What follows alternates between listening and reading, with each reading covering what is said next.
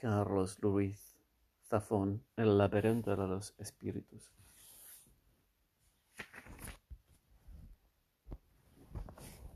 Aquella noche soñé que regresaba al cementerio de los libros olvidados.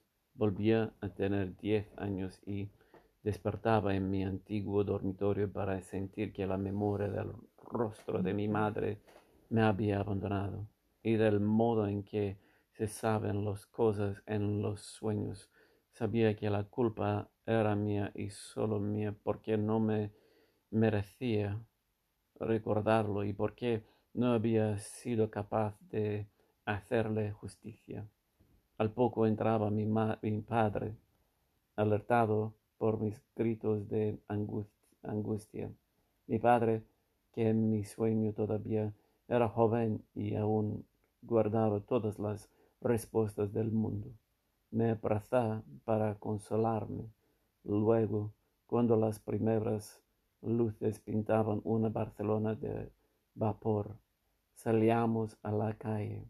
Mi padre, por algún motivo que yo no acertaba a comprender, solo me acompañaba hasta el portal.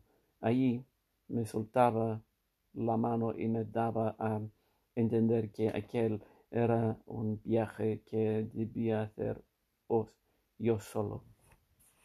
Echaba a caminar, pero recuerdo que me pesaban la ropa, los zapatos y hasta la piel. Cada paso que daba requería más esfuerzo que, al, que el anterior. Al llegar a las ramblas advertía que la ciudad había quedado suspendida en el instante infinito. Las gentes habían detenido el paso y aparecían congeladas como figuras en un viaje, viaje fotografía. Una paloma que alzaba el vuelo dibujaba apenas el esposo borroso de un batir de alas. Briznas de polen flotaban inmóviles en el aire como luz en polvo. El agua de la fuente de canaletas brillaba en el vacío y parecía un colar de lágrimas de cristal. Lentamente, como si enterara caminar bajo el agua, consiguió adentrarme en el conjuro de aquella Barcelona detenida en el tiempo hasta llegar al umbral del cementerio de los libros olvidados. Una vez allí me detenía exhausto. No acertaba más a comprender que era aquella carga invisible que arrastraba conmigo y que casi no me permitía moverme. Hacía el aldabón y, y llamaba a la puerta, pero nadie acudía a abrirme. Golpeaba una y otra vez el gran portón de madera con los puños. Sin embargo, sin embargo, el guardián ignoraba mi súplica. Examin, examime caía por fin de rodillas. Solo entonces, al contemplar el embrujo que había arrastrado a mi paso, me asaltaba la terrible certeza de que la ciudad y mi destino quedarían por siempre congelados en aquel sortilegio y que nunca podría recordar el rostro de mi madre. Era entonces al abandonar toda esperanza cuando lo descubría. El pedazo de metal estaba oculto en el bolsillo interior de aquella chaqueta de colegial que llevaba mis iniciales bordadas en azul. Una llave me preguntaba cuánto tiempo llevaba allí sin yo saberlo. La llave estaba teñida de herrumbre y era casi tan pesada como mi conciencia.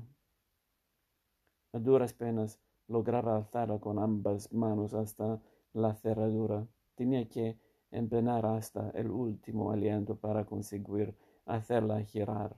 Cuando ya creía nunca podría hacerlo, el correjo cerrojo, cerrojo, cedía y el portón se deslizaba hacia el interior. Una galería curvada se adentraba en el viejo palacio punteada con un rastro de velas prendidas que dibujaba el camino.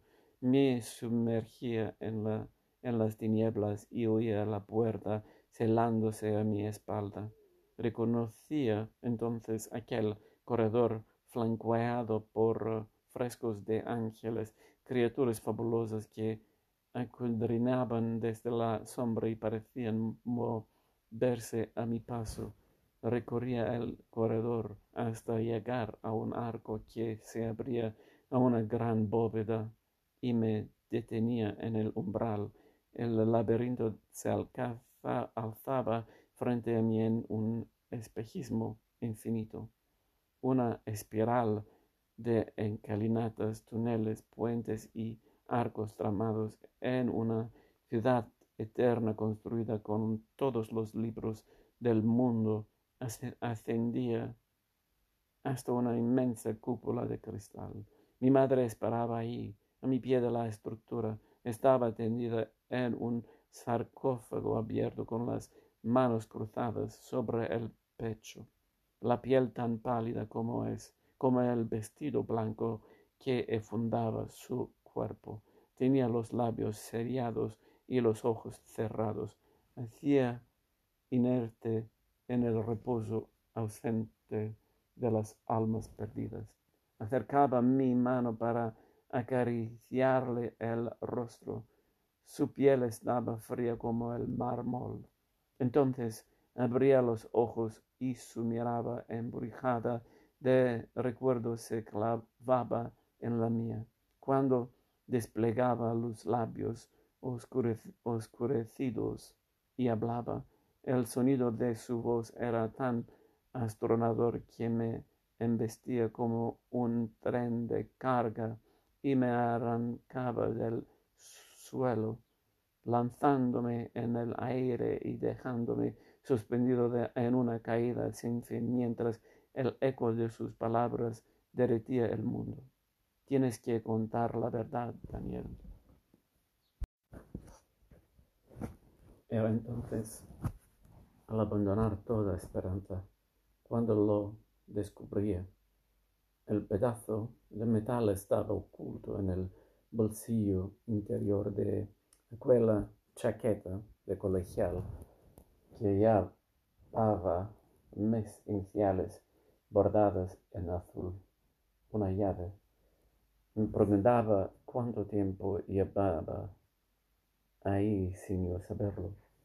La llave, la llave estaba teñida de herrumbre y era casi tan pesada como mi conciencia. A duras penas lograba alzarla con ambas manos hasta la cerradura. Tenía que empeñar hasta el último aliento para conseguir hacerla girar. Cuando ella creía que nunca podría hacerlo, el correo cerrojo cedía y el portón se deslizaba hacia el interior. Una galería curvada se adentraba en el viejo palacio, punteada con un rastro de velas prendidas que dibujaba el camino. Me sumergía en las tinieblas y oía la puerta celándose a mi espalda. Reconocía entonces aquel corredor flanqueado por frescos de ángeles y criaturas fabulosas que escudriñaban desde la sombra y parecían moverse a mi paso. Recorría el corredor hasta llegar a un arco que se abría a una gran bóveda y me detenía en el umbral. El laberinto se alzaba frente a mí en un espejismo infinito.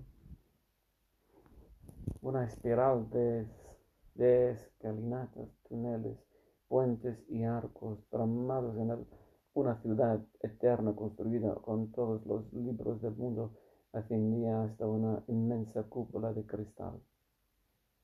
Mi madre esperaba allí a pie de la estructura. Estaba tendida en un sarcófago abierto con las manos cruzada sobre el pecho, la piel tan pálida como el vestido blanco que enfundaba su cuerpo. Tenía los labios sellados y los ojos cerrados. Hacía inerte en el reposo ausente de las almas perdidas. Acercaba mi mano para acariciarle el rostro. Su piel estaba fría como el mármol. Entonces abría los ojos y su mirada embrujada de recuerdos se clavaba en, el, en la mía. Cuando desplegaba sus labios oscurecidos y hablaba, el sonido de su voz era tan atronador que me vestía como un tren de carga y me arrancaba del suelo, lanzándome en el aire y dejándome suspendido en una caída sin fin mientras el eco de sus palabras derretía el mundo. Tienes que cantar la verdad, Daniel. Desperté de golpe en la penumbra del dormitorio, empapado en sudor frío para encontrar el cuerpo de Bea tendido a mi lado. Ella me abrazó y acarició mi rostro. Otra vez murmuró. Me sentí y respiré hondo. Estabas hablando en sueños. ¿Qué decía? No se entendía, mintió Bea. La miré y me sonrió con lo que me pareció lástima, o tal vez, tal vez solo fuera paciencia. Duérmete otro rato más, todavía falta una hora y media para que suene el despertador y hoy es martes. Martes significaba que me tocaba llevar a Julián al colegio. Cerré los ojos y fingí dormirme. Cuando los volví a abrir un par de minutos más tarde encontré el rostro de Bea observándome. ¿Qué? pregunté. Se inclinó sobre mí y me besó en los labios suavemente. ¿Sabía canela? Yo tampoco tengo sueño, insinuó. Empecé a desnudarla sin prisa. Estaba por alcanzar, aranzar las sábanas y tirarlas al, suelo cuando oí pasos ligeros tras la puerta del dormitorio. Bea detuvo el avance de mi mano izquierda, estos sus muslos y se incorporó apoyándose sobre los codos. ¿Qué pasa, cariño? El pequeño Julián nos observaba desde la puerta con una sombra de pudor e inquietud. Hay algo en mi habitación, musitó. Bex exhaló un suspiro y le tendió los brazos. Julián se apresuró a refugiarse en el abrazo de su madre y yo renuncié a toda esperanza de pecado concebida. ¿El príncipe escarlata? preguntó Bea. Julián asintió compungido. Ahora mismo papá va a ir a tu habitación y la va a echar a patatas para que no vuelva nunca más. Nuestro hijo me lanzó una mirada desesperada. ¿Para qué sirven un padre si no es para misiones heroicas de esta envergadura? Le sonreí y le ruiné el ojo a patadas.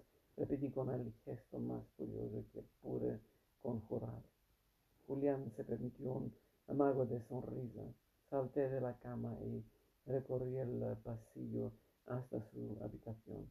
La estancia me recordaba tanto a la que yo había tenido a su edad algún piso más abajo que por un instante me pregunté si no estaría todavía atrapado en el sueño. Me senté a un lado de la cama y encendí la lamparilla de noche. Julián vivía rodeado de juguetes,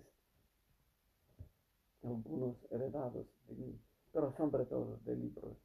No tardé en encontrar al sospechoso escondido debajo del colchón. Tomé aquel pequeño libro encuadernado en negro y lo abrí por la primera página. El laberinto de los espíritus 7. Ariadna y príncipe escarlata. Texto ilustraciones de Víctor Matei.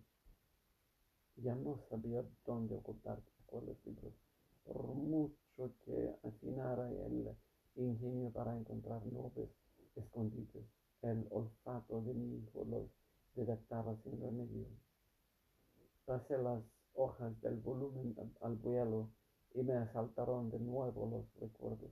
Cuando regresé a la habitación tras confinar una vez más el libro en lo alto del armario de la cocina, donde sabía que más temprano que tarde mi hijo daría con él, hallé a Julián en brazos de su madre. Ambos habían sucumbido al sueño. Me detuve a, observar, observarlos desde el umbral aparado en el penumbra. Escuché respiración profunda y me pregunté qué habría hecho el hombre más afortunado del mundo para merecer su suerte. Los contemplé dormir enlazados ajenos al mundo y no pude evitar recordar al miedo que había sentido la primera vez que los vi así abrazados.